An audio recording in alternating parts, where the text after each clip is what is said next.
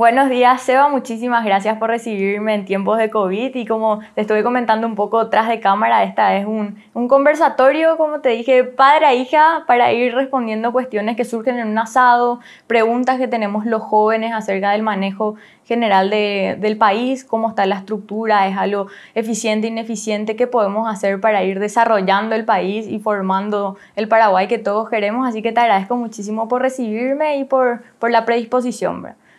No, muchísimas gracias a vos por la invitación. Eh, Súper contento de poder compartir, decirle a la gente que estamos a más de dos metros de distancia, entonces estamos cumpliendo. Eh, y por lo menos conversación de primo mayor, hermano mayor, demasiado viejo, ya me deja de papá. Hija. Si bien estoy con anteojo y barbudo, ahora hubiera venido con lente de contacto y afeitado. Pero súper contento, así que a disposición para hablar de lo que quieras. Gracias, Seba. Bueno, entendemos y, y, muchos jóvenes coincidimos que sos una persona muy influente en, en, todo lo que es el Paraguay y el camino hacia el Paraguay que soñamos. Y me gustaría preguntarte cómo te animaste a meterte en lo, en lo político, cómo, cuál fue tu, tu camino a seguir. ¿verdad? A ver, te, te, te, dirían dos la respuesta, ¿verdad? Una primera eh, más histórica y una segunda tipo así puntual, como un ejemplo concreto, ¿verdad? La más histórica es como decir que yo creo que siempre, como muchos de ustedes, como quizás te ha pasado, te pudo haber pasado a vos, siempre fui como alguien muy eh, involucrado en cosas, ¿verdad? Como decir que en el colegio yo estaba metido, no sé, de ser arquero de la selección, pero también estaba en el centro de estudiantes, o estaba en la acción católica, estaba en la academia literaria, o sea, siempre fui muy inquieto de meterme en muchas cosas, ¿verdad? En esa época refundamos lo que se llama Corazones Abiertos, que creo que sí hasta hoy se volvió a hacer después de mucho. Me tocó fundar Juventud que se mueve cuando estaba en sexto curso de colegio. Después me metí en, en organizaciones sociales, religiosas, eh, soy misionero. ¿Por qué menciono todo esto? Porque como que en esos lugares uno te sale un poco una vocación de responsabilidad social, podríamos decir de alguna manera. Pero por otro lado también te das cuenta, y ahí entra en la parte más política, que una convicción que tengo yo, que es que la única forma de generar reales cambios y transformaciones en el Paraguay hoy es a través de la política o involucrándose en la función pública. Como que uno se iba a misionar, le juntaba a los jóvenes, armaba un, no sé, un taller de jóvenes y te juntás y te motivás y hablás y rezás y cantás. ¿Y qué tenemos que hacer? Y tenemos que irnos a hablar con el director de tal cosa para que haga tal cosa. Entonces como que te das cuenta que de alguna forma tenemos que incidir que está limitada la incidencia ya también hoy en día en, en, la organización. O sea, puede existir de que ni a quien no solo respeto, ayudo y le conozco a la gente y es excelente como organización, pero siguen habiendo niños en la calle. O sea, si no hay una solución estructural por parte del Estado, así como estamos organizados, eh, no va a haber solución. O sea, vos que, que seguís economía, como si tenemos un PIB de 35 mil millones de dólares y el gasto público de 14 mil, es como que ahí está el lugar donde tenemos que intentar transformar cosas. ¿verdad? Entonces esa vocación como que siempre me vino. Ahora, cuando me decido a entrar a un cargo público, porque en realidad yo en Patria siempre activé, estuve en el equipo joven, fue mm. presidente del equipo joven, pero yo siempre trabajé en el sector privado, en un estudio jurídico, fui abogado, o sea, siempre estuve en, en, en, lo otro también. A concejal me animo a candidatar en el 2015 y Patria estaba muy mal en esa época el partido en el que estoy, ¿verdad? Así medio, medio muerto lento estaba, como se diría. Y hay dos cosas me motivaron mucho, ya yendo a lo puntual, ¿verdad? Eh, primero que estuve en un amigo que, que me dijo una vez que, inmensa oportunidad de transmitir un mensaje. En el sentido que uno, aunque pierda la elección, cuando uno es candidato, no sé cómo decir, te va a la radio, la gente te habla, no sé, potencias tu red, parece tonto, pero es como que vos hablas y hay gente que te va a escuchar por el hecho de que sos candidato. Uh Entonces, qué inmensa oportunidad de transmitir un mensaje y que, y aunque pierda, valga la pena. Es decir, yo quiero decir esto, entonces voy a aprovechar para decir lo que yo tengo ganas de decir.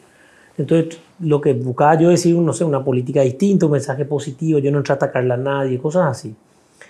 Y lo segundo, eh, tuve un retiro con mi señora, con Silvia, con mi esposa, y, un sacerdote nos hace una pregunta, era qué historia de vida le querés contar a tus hijos.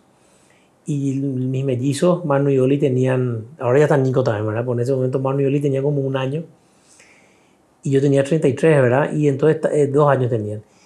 Y yo estaba bien formando mi estudio jurídico, yéndome bien en lo privado, y después dije, ni una es buena animal, la verdad, pero más que decirle, che, me fue bien, construí un estudio jurídico y pasó esto, esto, esto, me atrapaba mucho más la historia de poder decirle si alguna vez se me acercaba a mi hijo a los 30 años, che, yo también me hice loco, me candidaté y perdí.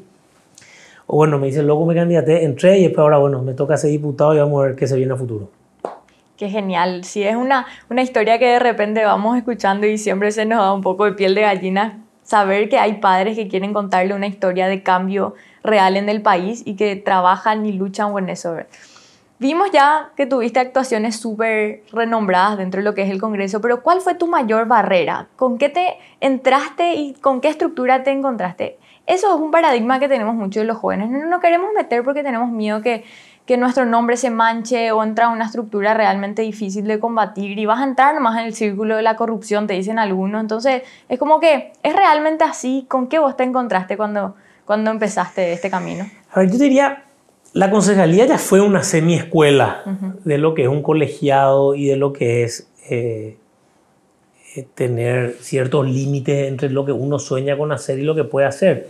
Porque finalmente el colegiado te da esos límites, no es que vos sos el jefe, o sea, no sos el presidente, no sos el ministro, sino que lo que hagan necesitas votos. Eh, entonces, como que yo creo que en la concejalía le aprendí al gusto. ¿En qué sentido? Yo en la concejalía perdí varias veces 23 a 1, literal. Pero a veces ese uno fue el que me logró conectar a la ciudadanía, ese uno fue el que me permitió transmitir un mensaje y dar una posición política. Yo creo que eso no es poca cosa y no hay que perderle el valor a, a que se pueda decir todo lo que se tiene que decir. ¿verdad? en la democracia eh, las minorías importan también. ¿verdad? Yo creo que definitivamente también algo que diría es, mira, si algo se aprende también en la política que ni los malos son tan malos como parecen, ni los buenos son tan buenos como parecen que hay mucho de percepción. Entonces mucha gente es la que uno de repente, no sé, la tiene catalogada con un prejuicio muy negativo. En realidad uno puede tener un diálogo y de repente construir algunas cosas positivas. Entonces aprende mucho también en sacarnos de un pedestal. Muchas veces quienes entramos a la política, entre comillas, diciendo que somos buenos, que queremos cambiar las cosas, nos ponemos como en un pedestal que, que, que nos deshumaniza también. Mm. Y hay que aprender a dialogar y darnos cuenta que, que todos fueron legítimamente electos. ¿verdad? Pero por otro lado, yo estoy convencido de que uno puede hacer lo correcto. O sea, yo puedo decir, mirándote al ojo, yo jamás en mi vida he coimeado, he recibido nada fuera de lugar eh, por alguno de mis votos ni nada por el estilo. Evidentemente, quizás hayan colegas que lo hayan hecho. O sea, yo creo que se puede hacer lo correcto entrando ahí. Y a quienes en todo caso se preguntan si entrar o no, yo me siento pleno vocacionalmente y muy feliz. Sí, se reciben palos. O sea, porque evidentemente cuando uno vota algo, hay gente que no le gusta tu voto, aunque sea correcto. O también te puede equivocar, no somos tampoco perfectos. Y últimamente hay mucho populismo. Y luchar contra el populismo no es fácil porque justamente votar en contra de algo populista, barra popular, implica mucho escrache y mucha crítica. Pero bueno, es lo mínimo necesario. Ahora, yo creo que cuando uno tiene sus prioridades y sabe que la prioridad es la familia, tu grupo cercano y no estresarse con, como decía, creo que, que ni el único camino, yo no sé cuál es el camino al éxito, pues es el camino al fracaso, tratar de agradar a todos. Así que si nos olvidamos tratar de agradarle a todos, ganamos un poco más de paz. Totalmente. Y bueno, me encanta, me encanta, a mí me encanta realmente tu gestión, por eso es que estoy acá también, porque muchos jóvenes em, creen que es demasiado importante y se sienten representados con tu forma de actuar y tu ética pública, que es lo, lo, lo más resaltante dentro de todo esto. Me gustaría empezar a hablar un poco de lo que es la estructura general, ¿verdad? Desde que soy muy chica empezamos, eh, se habla en, mi familia o en grupos de amigos del desarrollo del país, de que estamos creciendo, pero bueno, la plata no llega a las personas o la educación no es la, la, mejor si es que comparamos con otros países. ¿Cómo vos pensás que está Paraguay hoy? A ver, voy a decirlo, acá pues lo fácil cuando uno es un diputado de oposición decir que estamos mal y que tenemos que mejorar. Pero yo creo que hay que perder esos fanatismos y esos discursos fáciles. ¿Qué ocurre? Nosotros vivimos una dictadura, yo creo que hay que decirlo eso, porque de repente parece que queda olvidado que vivimos una dictadura nefasta que fue la dictadura de Stroessner. Y lo que pasa en la dictadura es como que vota una pieza oscura, es como que nosotros pidamos ahora que ayer apague la luz, apagan todas estas luces, y el dictador que hace, agarra y te alumbra con la linterna. Entonces vos solamente ves lo que él quiere que vea. Lo que pasa con la democracia es lo que pasa en esta misma, en esta misma pieza, ¿verdad? La democracia te abre una ventana. Y cuando vos abrís una ventana, entra luz. Y cuando abrís más la ventana, entra más luz. Y cuando abrís después la puerta, entra más luz. Y cuando entra luz, ves la suciedad. Cuando entra luz, ves lo que te falta. Cuando abrís muchas ventanas, ves que el de al lado está mucho mejor que vos. ¿Por qué digo esto? lógico Paraguay tiene demasiado que mejorar, por sobre todo lo que tiene que ver con la inequidad y la desigualdad. Pero tampoco, y esto cuesta decirlo en público, pues ya te toman como, como flojo, pero Paraguay creció mucho, no solo macroeconómicamente, también en, estos, en, estos, en estos años de democracia, por sobre todo después del 2002-2003. La alfabetización es mucho mejor. Hay gente que salió de la pobreza, si uno ve los números hace 20 años con los de hoy. ¿Es suficiente? No, no es lo que es insuficiente. Es vergonzoso el dolor que tiene nuestra gente aún, es vergonzoso. Nos tiene que doler, nos tiene que indignar, claro que nos tiene que indignar. Pero tenemos que ver eso. ¿Y por qué señalo esto? Porque lo más fácil que ocurre en la política electoral, y eso yo tengo miedo, no miedo, preocupación, es que haya actores políticos que más o menos nos quieran convencer que la jugada es apagar la luz y que ellos alumbren solo lo lindo. Mm. Que es cuando te viene el populismo y el, el, el populista y el mesiánico.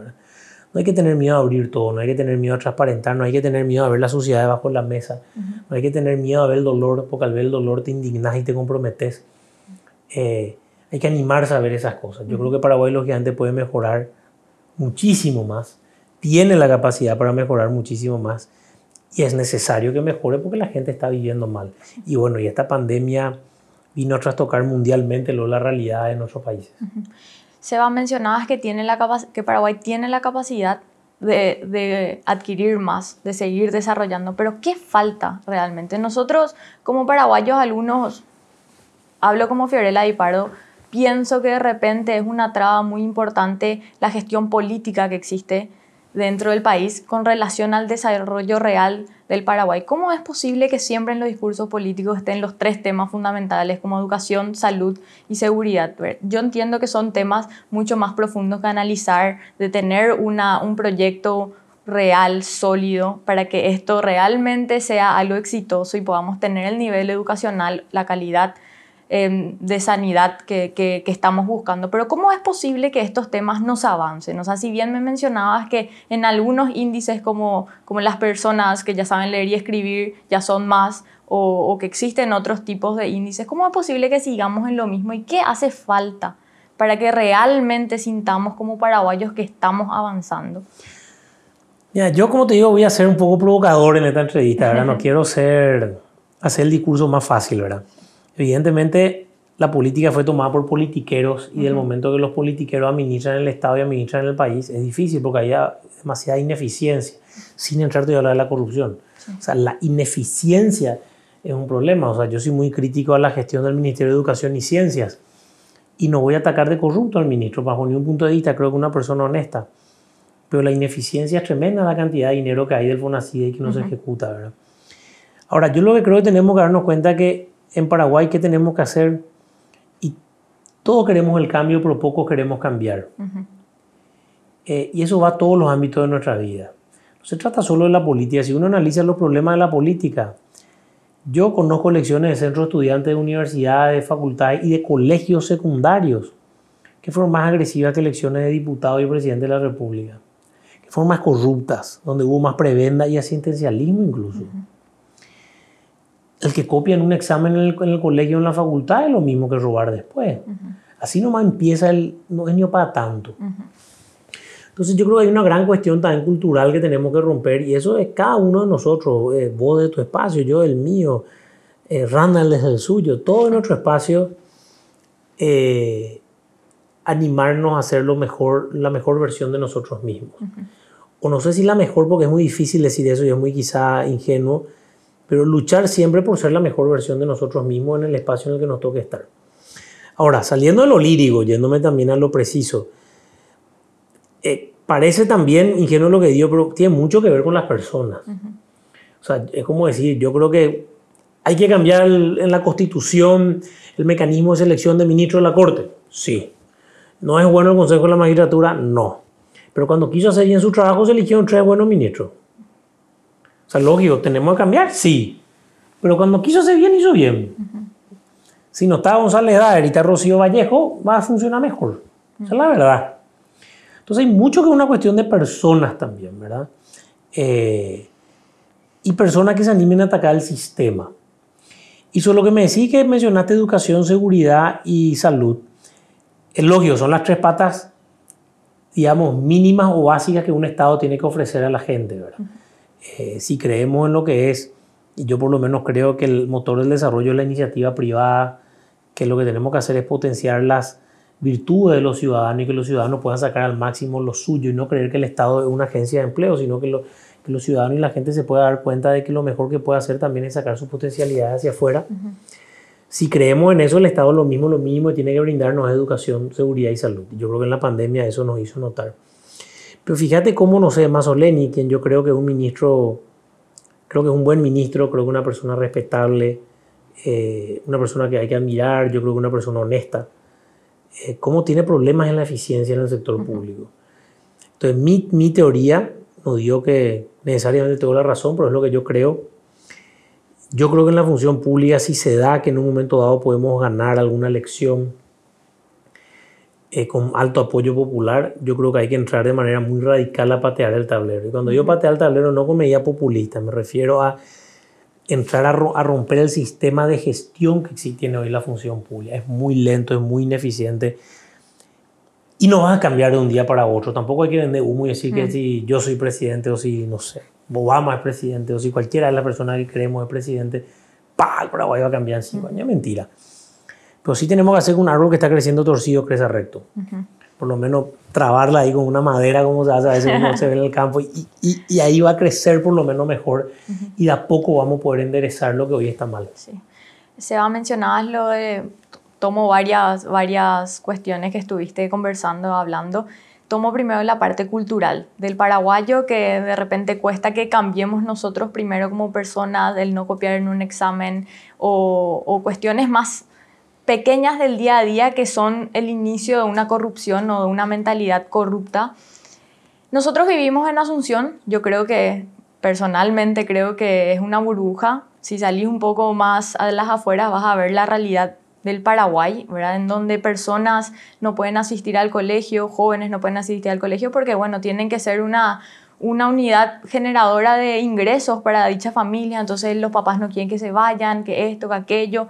Y realmente es como que nosotros tenemos el panorama mucho, mucho más desarrollado, capaz ni tanto como ciudadanos que pudimos tener acceso a una mejor educación. Es como que vemos un panorama más amplio. Pero ¿cómo vos eliminás esas barreras visionarias que de repente tienen las personas más afuera. Hoy vos esperás o te vas un lunes a la mañana al interior del país, hay gente tomando tereré, por ejemplo, y después son las primeras que vienen a protestar que no tienen que comer o no tienen cómo, cómo seguir viviendo. Eso es una cuestión cultural según lo veo yo, ¿verdad? Pero también creo que es una base de una educación con una calidad pésima, ¿verdad? Una calidad que de repente le, es como una miopía que es que no es, que no es una visión a largo plazo que tienen. ¿Cómo, cómo vos pensás como sea Villarejo que se pueden eliminar esas barreras que tienen las personas fuera de Asunción o dentro de Asunción incluso con relación al futuro? ¿verdad? Porque muchas veces nosotros pensamos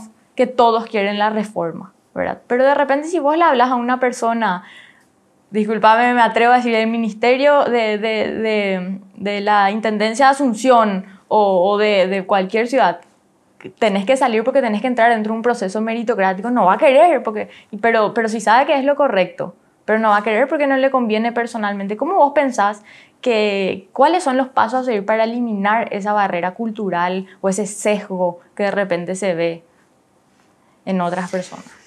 Yo creo que el primer paso es responderte que no hay una sola respuesta.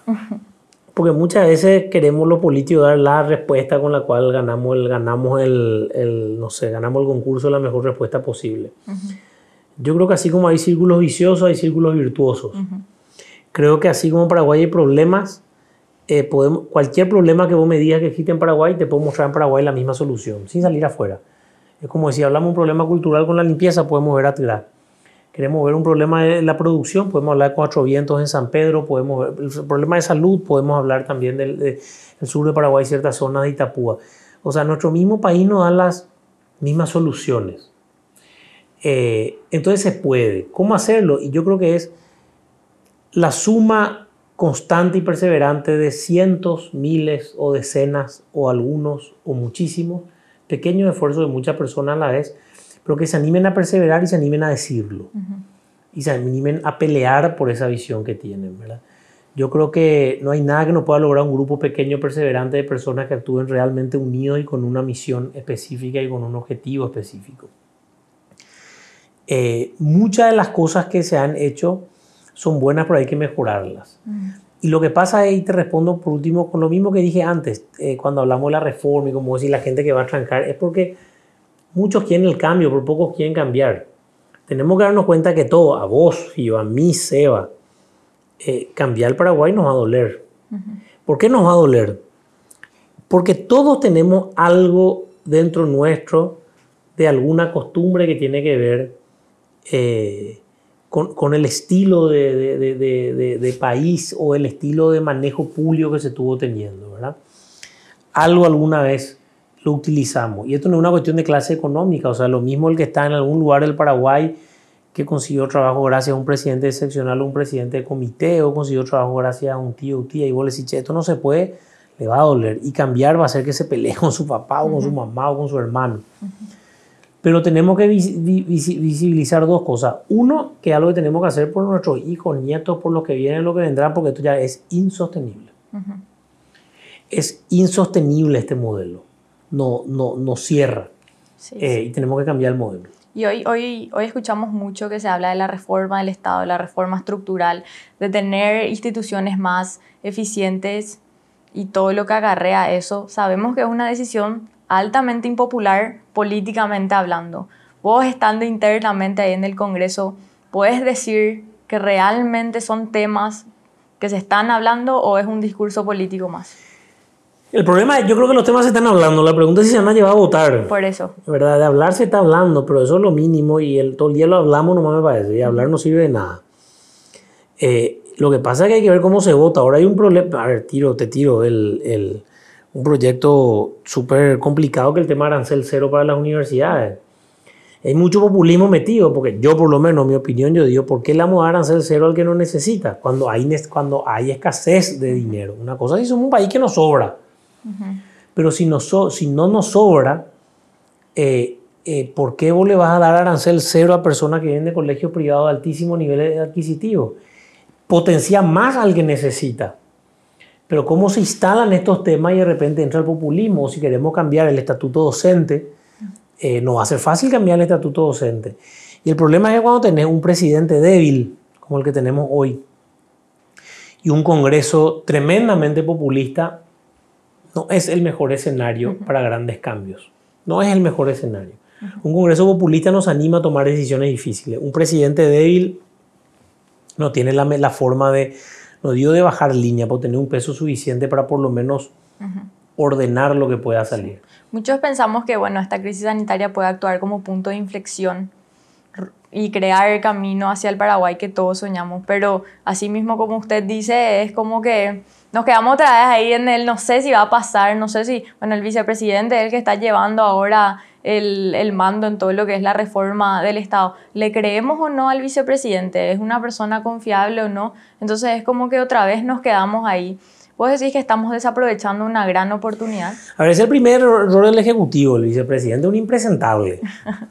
Eh, y, y que la reforma del Estado sea, entre comillas, dirigida por una persona, por un impresentable, una persona que no goza de la credibilidad de la, de la gente, es un error tremendo del Ejecutivo, ¿verdad? Un error tremendo. Yo creo que esta pandemia viene a cambiar el mundo, no solo nosotros. No sé si se va a ver reforma de Estado o no, pero yo tengo la convicción de que la ciudadanía, la gente, el pueblo paraguayo, eh, algo sintió en este tiempo, ¿verdad? El dolor, la indignación, la falta de recursos, algo siente. Ojalá podamos conducir ese sentimiento hacia un compromiso mucho más serio y, más concreto de, de, cómo, digamos, generar cambios, ¿verdad? Yo ahí me sale el político, ¿verdad? y soy muy electoralista en lo que digo. Ojalá veamos ese reflejo en los votos. Eh, en mayor participación, como mínimo, mayor participación. Y en segundo espacio, por lo menos que se elija mejor. Cuando yo se elija mejor, tampoco digo que no elijan, me elijan a mí. Pero es como que hasta en los otros partidos te das cuenta que hay mejores y peores candidatos y realmente ganan los peores. Ponle que otra vez que le voten a su partido, no, no tengo problema. Y yo pierdo una elección y me quedo afuera también de la política. Pero si mejoran los actores, va a mejorar mucho, ¿verdad? Entonces, ojalá ocurra eso. Nosotros no vemos el desarrollo por los altos altos hechos de corrupción que de repente se presentan en, la, en las autoridades, ¿verdad? ¿Vos, ¿Vos cómo ves la corrupción? ¿Cómo le afecta a una persona? ¿Cómo me afecta a mí la corrupción, por ejemplo, desde tu óptica, Seba? ¿Y cómo, cómo, qué podemos hacer para que eso vaya disminuyendo? A ver, me gusta tu pregunta y voy a empezar de algo súper aéreo para después llegar a algo eh, específico. Eh, un estudioso de la corrupción que se llama Kleitgar decía que la corrupción es igual a monopolio más discrecionalidad menos transparencia. ¿Qué significa eso? Una persona que puede hacer todo lo que quiere, cuando quiere, sin que nadie le vea. Todo lo que quiere, cuando quiere, sin que nadie le vea. Entonces, ¿qué implica eso? Que la corrupción es un sistema. Entonces, ¿cómo nos toca a nosotros? Vamos de lo grande a lo chico. Por corrupción se trancaron y pararon compras de salud en un momento dado como este. Por corrupción, en vez de gastar en un lugar, invento, 5 millones de dólares, se gastan 15. Faltan 10 millones de dólares. Esa plata se podría haber usado para salud, para educación o seguridad. O sea, la corrupción saca dinero. La corrupción tiene un costo. Y ese costo es dinero público que no se está utilizando en algo mejor. Porque lo que ocurre con la corrupción es que de repente muchos dicen, no, por la corrupción es el pago que se le da. No. Mm. Esto es como cuando sale una oferta y te dicen, che, te, venía a llevar este invento, venía a llevar este auto y te regalamos eh, dos años de seguro. Está incluido en el costo, no es que te están regalando ellos y están gastando la plata. O sea, cuando vos, la, corrupción, que es lo que hace? Che, yo tengo que pagar 10% de coima y tu costo es 10% más y se arma todo el escenario para que salga más caro. O sea, no es que es un costo que no está incluido dentro del paquete. Sí. Entonces, eso implica el, altísimo, eh, la, falta. O sea, si nosotros nos damos cuenta que en todos lados falta dinero, ¿cuánto está llevando la corrupción? Y llevando a algo cosa más sencilla, es como decir, y siempre uso el ejemplo de algo que me estabas mencionando antes de arrancar, ese es literalmente mi ejemplo. El popular inspector de la municipalidad. El inspector de la municipalidad te visita y él puede hacer todo lo que quiere, cuando quiere, sin que nadie le vea. Él te puede multar o puede romper la multa y decir yo nunca vine acá. O sea, él tiene toda la posibilidad para que vos puedas decirle, toma un 500 mil y vos no viniste, olvídate. Y él se olvida, no vino. Y cada dos o tres meses te va a venir a sacar plata porque ya sabe que le diste plata. Eh, o tiene la posibilidad a que si quiere argel contigo, meterte una multa que entra un proceso argel denso, largo en la municipalidad. Entonces de repente hasta el ciudadano termina diciendo, me sale más barato darle algo a este tipo, porque si no lo que implica es yo me niego a darle me han jugado de falta que también me van a pedir plata, o va a estar un expediente donde después no, solamente me van a multar, me van a mandar otro inspector, entonces la corrupción se vuelve un sistema. Si nosotros no entramos a romper ese sistema y nos damos cuenta que nos lastima a todos y que a todos nos impide que funcione, eh, jamás lo vamos a cambiar. Totalmente. Y, o sea, rescato demasiado lo que me decías en una conversación con unos empresarios que tuve, así como un, un asado, ¿verdad? Realmente estamos hablando de temas de corrupción y cómo el Estado puede poner como una espalda protectora atrás de las personas que quieren hacer bien las cosas, ¿verdad? Porque eh, ellos mencionaban el ejemplo de, por ejemplo, las licitaciones públicas en donde uno gana y quiere ir a cobrar y el que te va a sacar el cheque te pide una plata para que agilice el proceso, ¿verdad? Mientras vos tenés todos tus empleados que están esperando cobrar su salario y por falta de flujo, por no cobrar eso, están sufriendo. Entonces ahí vos decís, bueno, me conviene darle plata a él para que me saque el cheque y mi negocio siga funcionando. O lo que mencionabas hace rato del inspector de la municipalidad, te iba a cerrar la empresa. ¿Y qué haces con una empresa que vos iniciaste cuando tenías 18 años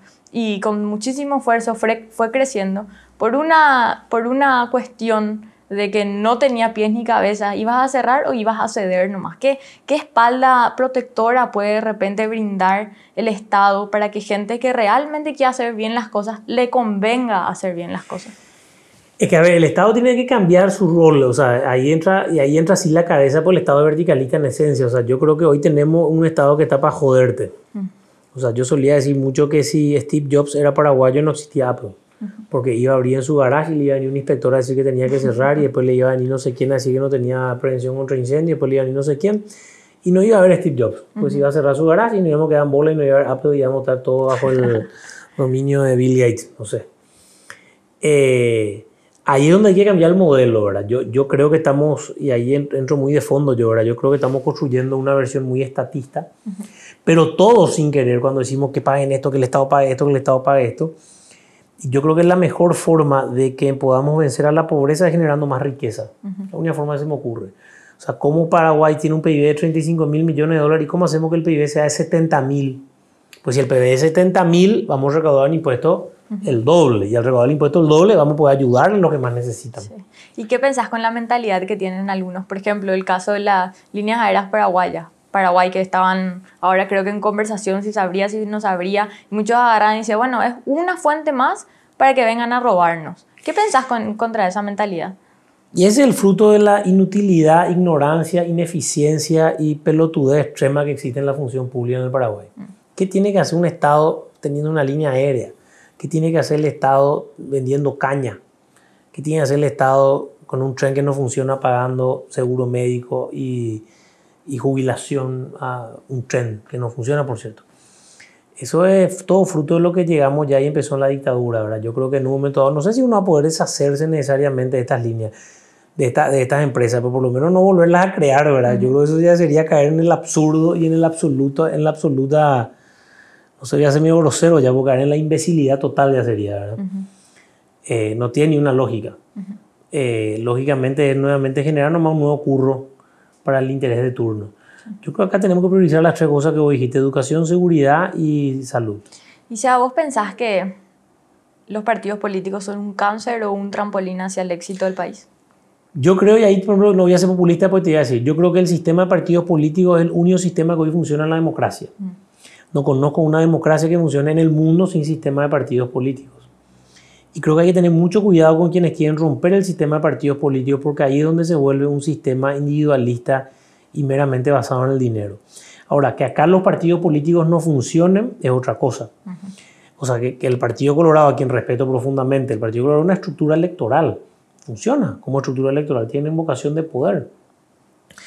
Tengo mis críticas acerca de la situación actual del Partido Liberal, pero soy muy respetuoso de cada espacio, ¿verdad? Pero, pero veo mucha... Eh, no, no, no, veo una conducción específica, ¿verdad?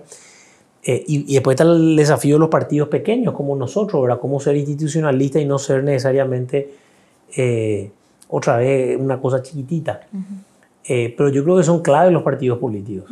Lo que hay que hacer es controlarlos, lo que hay que hacer es que cumplan la tarea que tienen que, que, tienen que hacer y de esa forma potenciar la democracia. La otra pregunta yo siempre le digo a la gente, y bueno, ¿y cuál es la otra opción? ¿Cuál es la otra opción si no hay partidos políticos? O sea, finalmente el que quiere meterse en política se va a juntar. Sí. Y va a hacer un asado en su casa por lo menos. Y se va a juntar entre 30 y 40. Le llamas partido político, y si no hay más partido político, somos solamente personas que nos juntamos, no le vas a poder controlar, no vas a poder ver qué hacen. Entonces, sí lo que creo es que no es una cuestión del el problema no son los partidos políticos, sino el problema son los intereses que están existiendo de grupos de poder, incluso externos a los partidos de políticos, que realmente son los que detentan muchas veces el poder. Es lo mismo decir cuando hablamos de la corrupción, hay, la corrupción tiene dos caras. Y te así algo uno aprende en la función pública, al sector privado le gusta mucho pagar. Le gusta mucho al sector privado también ser corrupto y hacer cosas. Acá en Paraguay no funciona todavía la bien la Comisión Nacional de Defensa de la Competencia, pero en obras públicas existen grandes carteles de, vialeras, carteles de personas de, de, de otros tipos de rubros donde finalmente el sector privado más o menos se une y se divide las cosas y no poniendo tampoco en primer lugar a quienes más necesitan.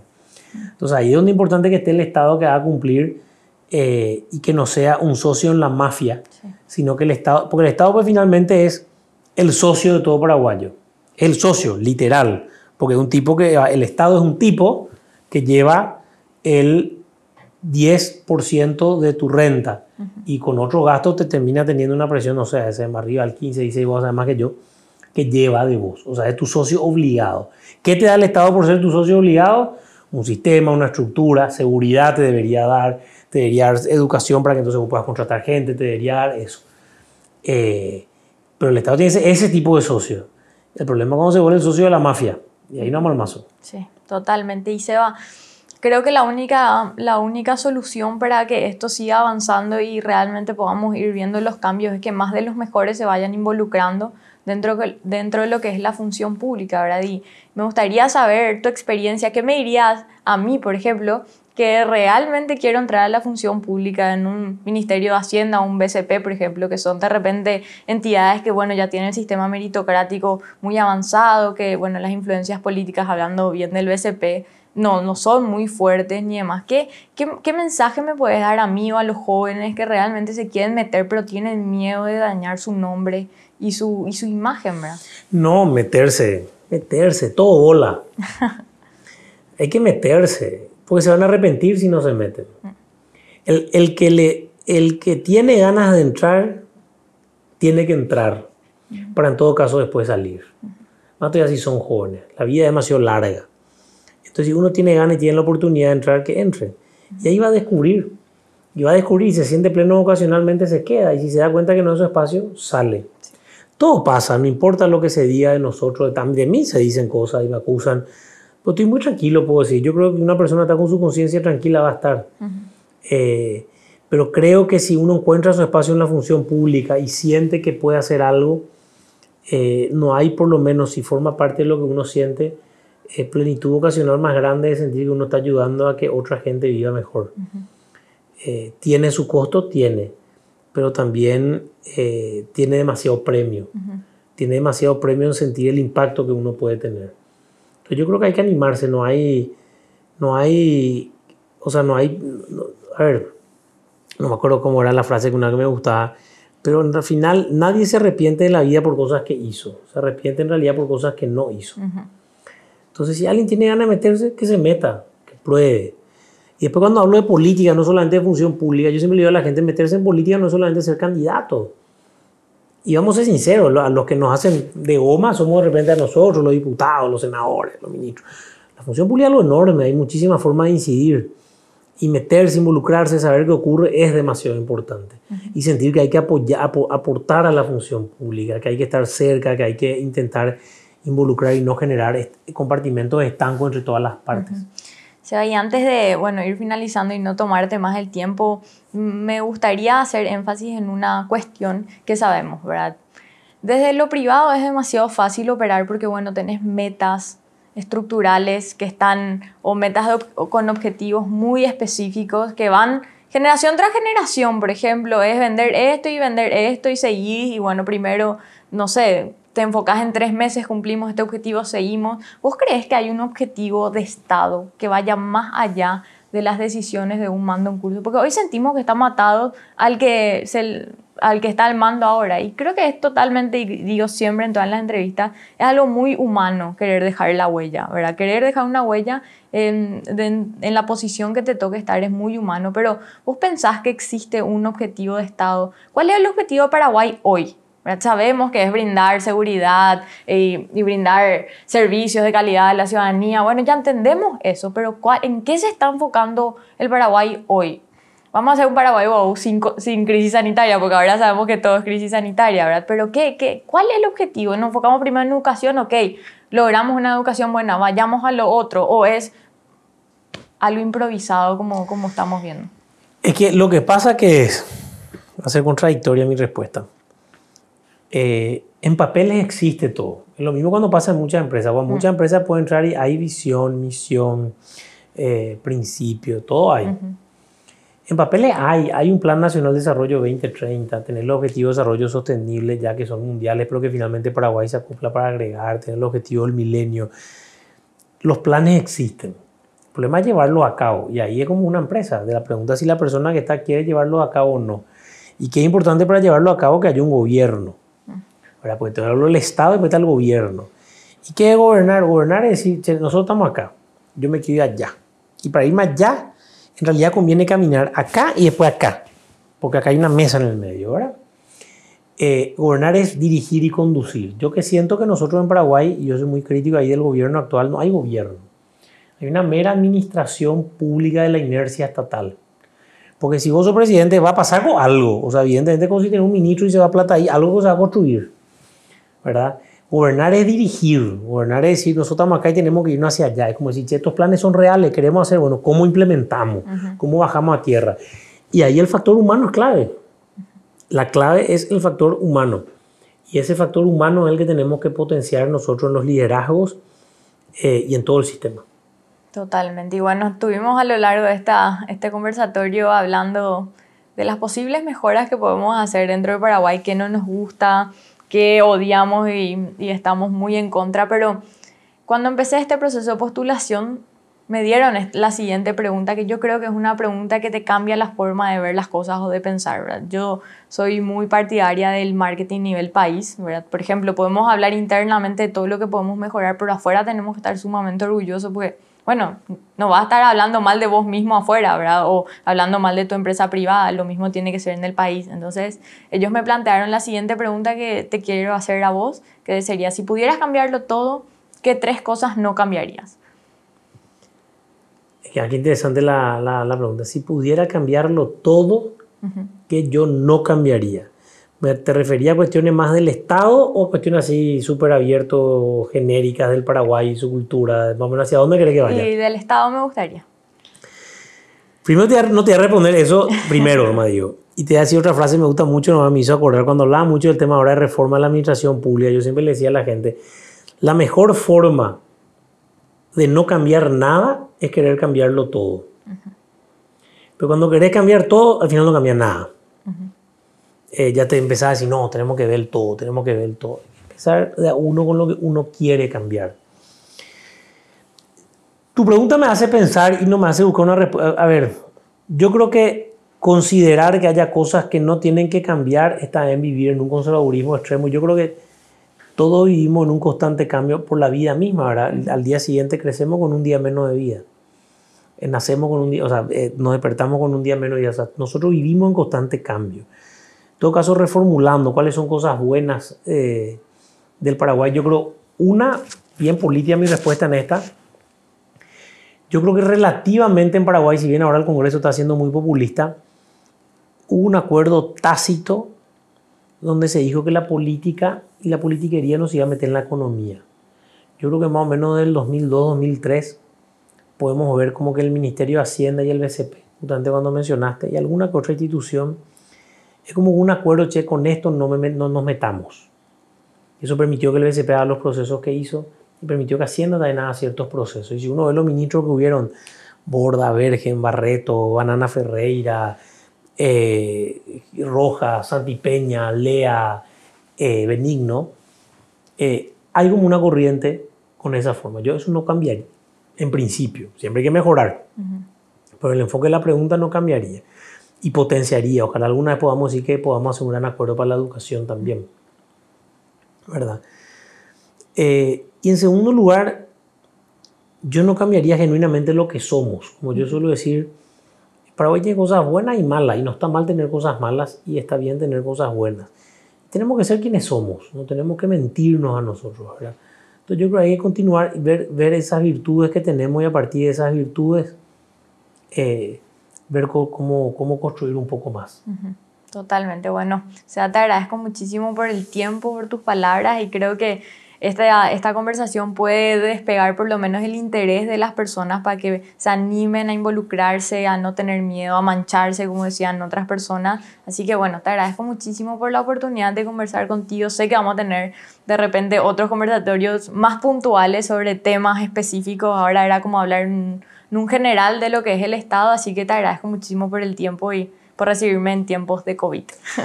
No, muchísimas gracias, Ofio, por la invitación. Cuando quieras, súper a disposición, eh, mucha fuerza.